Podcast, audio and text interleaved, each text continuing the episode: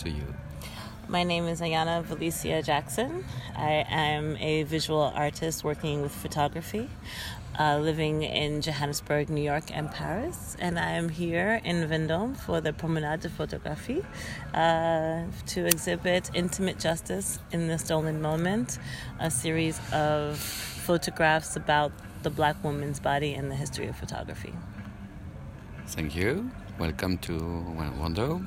Uh, what, what what what you want exactly to say in your uh, in your exhibition? Because you're it's there is so many very nice pictures, good pictures about uh, your identity deeply. And so, what is the purpose, in fact? The title is very important, I think. Yes, well, intimate justice in the stolen moment is about uh, stealing freedom.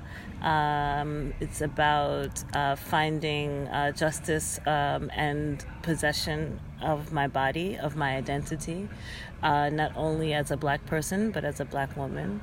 Um, and essentially, the work is uh, a type of exorcism of certain uh, frustrations, certain um, inhibitions, certain issues that I have with what it means to inhabit a black woman's body because I do believe that my spirit is my spirit. My body is a vessel, uh, but this vessel has a lot of, as we say in sociology, discursive symbolism. So when you see a woman's body, certain things come to mind. When you see a black body, other things come to mind.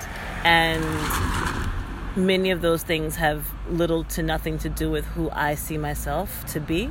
So, in a way, I'm questioning uh, the representation of my body historically uh, and trying to bring it closer to how I see myself. And I'm beginning with memory and the past. Okay, so in the same exhibition, you are also the models and the photographer. Uh, why? Well, it began um, it began in a way my very first body of work was titled leapfrog a bit of the other uh, grand matron army. And in that i wanted to uh, multiply myself and to uh, multiply myself into many different um, uh, archetypes so that i could somehow see myself more whole by seeing myself as plural. But uh, when I later uh, moved to Paris and uh, did a series called Archival Impulse, which is the antecedent to this work, uh, it was about ethnographic photography. So I stepped into uh, the photographs from the turn of the century, the human zoos, the World's Fair. I put myself into these uh, images where you have a lot of black bodies in from the from at that time what were considered the colonies in stages of undress these very ethnographic problematic situations. And i felt like i couldn't put another i couldn't photograph another woman like that because then it would be the same kind of violent act as the original imagery. So if I was going to try to have an intervention by asking questions about uh, this this kind of National Geographic, ethnographic, you know, 19th century photography, I needed something to be consistent, and that consistency was going to be me. Whereas if I chose several different women, I would submit them to the same voyeuristic gaze that I was trying to um, kind of uh, critique. Yeah, what's going what's going on with your black body or white body? Do you think there is any difference in the in the same way, except the fact it's a political it's a political act in the same time. And when you are resitu, resitué, res, resituation, mm, you are you revisiting, revisiting mm -hmm. the story of slavery in the, in the 19th century in the, in the south of uh, America. Uh, what do you do exactly with this? Uh, what I do is I am looking at race as a construct, and a lot of my work is very much about deconstruction of the architecture of race.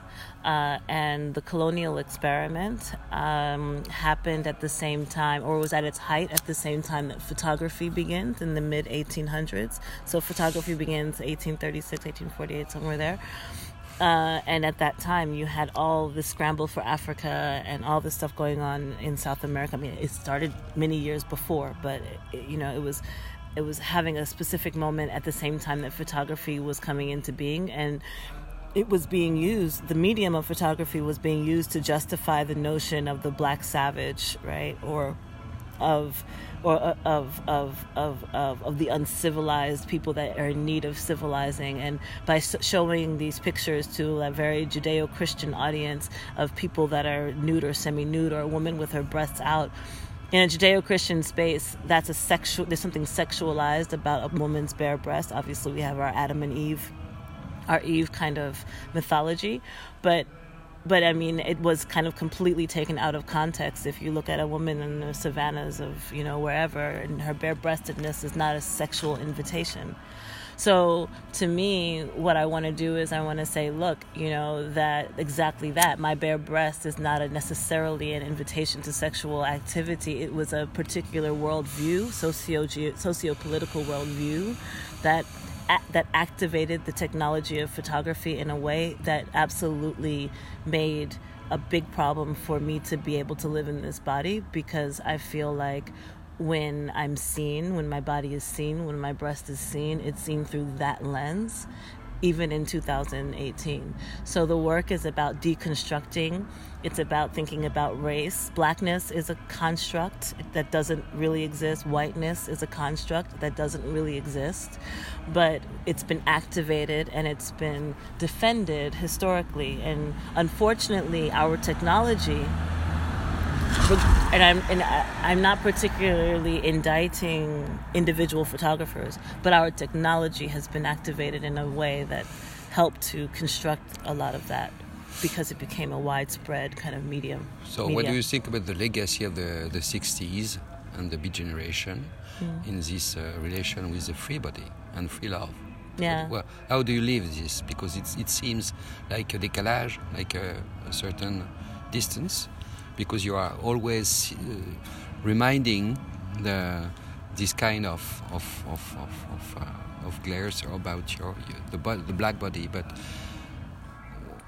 what's what what was what what what came with the apport of the of the Beat Generation in this way because it was a, it was a freedom in some place. So how do you, uh, uh, uh, how you are living this this this this, this history in fact?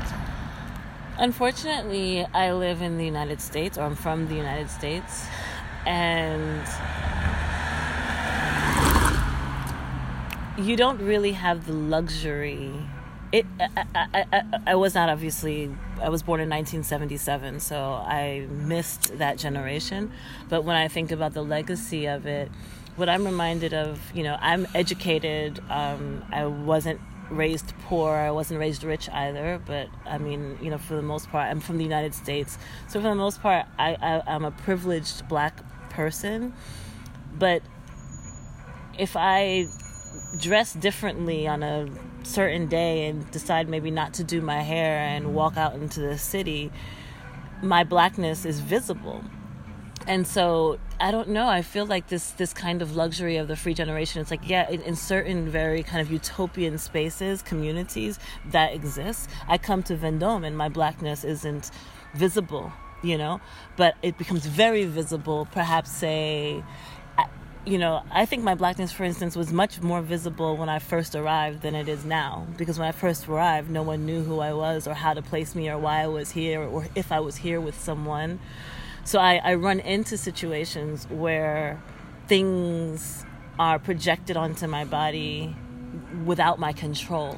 So that's why I feel the need to still, that there's still work to be done in the subconscious, in the collective consciousness, in the collective memory, which is why almost all of my work is situated in the past. I'm not as concerned, I am concerned, but I don't necessarily want to address this could like uh, moment so much as I want to correct something in the past so that we can very quickly get to a better place to back to this kind of free body space. But I don't think that we're there yet because uh, I'm sorry, uh, you know, the, the Black Lives Matter movement is not out of nowhere. They're not just complaining so no in a certain way, uh, what this work what is all these pictures are uh, are making a, li- uh, a link t- to your own f- freedom. To our own freedom. Right, our freedom and to your own freedom too. But to our no, but see to yes, absolutely, it's my own personal freedom as Ayana.